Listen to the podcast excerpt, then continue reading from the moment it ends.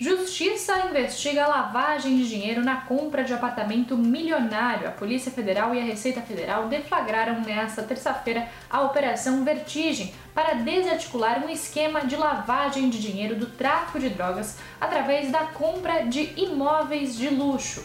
Em Balneário Camboriú foi alvo da operação um apartamento avaliado em 8 milhões de reais.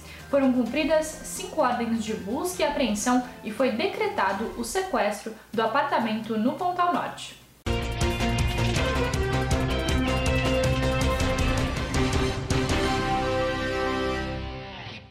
Porto de Itajaí retoma a importação de veículos. Além da volta dos cruzeiros, a movimentação no Porto de Itajaí nesta terça-feira foi marcada pela retomada das operações de importação de carros no terminal da APM. A atracação foi a primeira com veículos importados desde o início da pandemia. O navio veio carregado com 460 veículos de modelos da marca alemã BMW. Aberta a licitação para a obra do Mercado Público da Barra. O edital de licitação da concessão da obra do Mercado Público no bairro da Barra, em Balneário Camboriú, foi lançado pela Prefeitura. As empresas interessadas têm até 45 dias para a apresentação de propostas.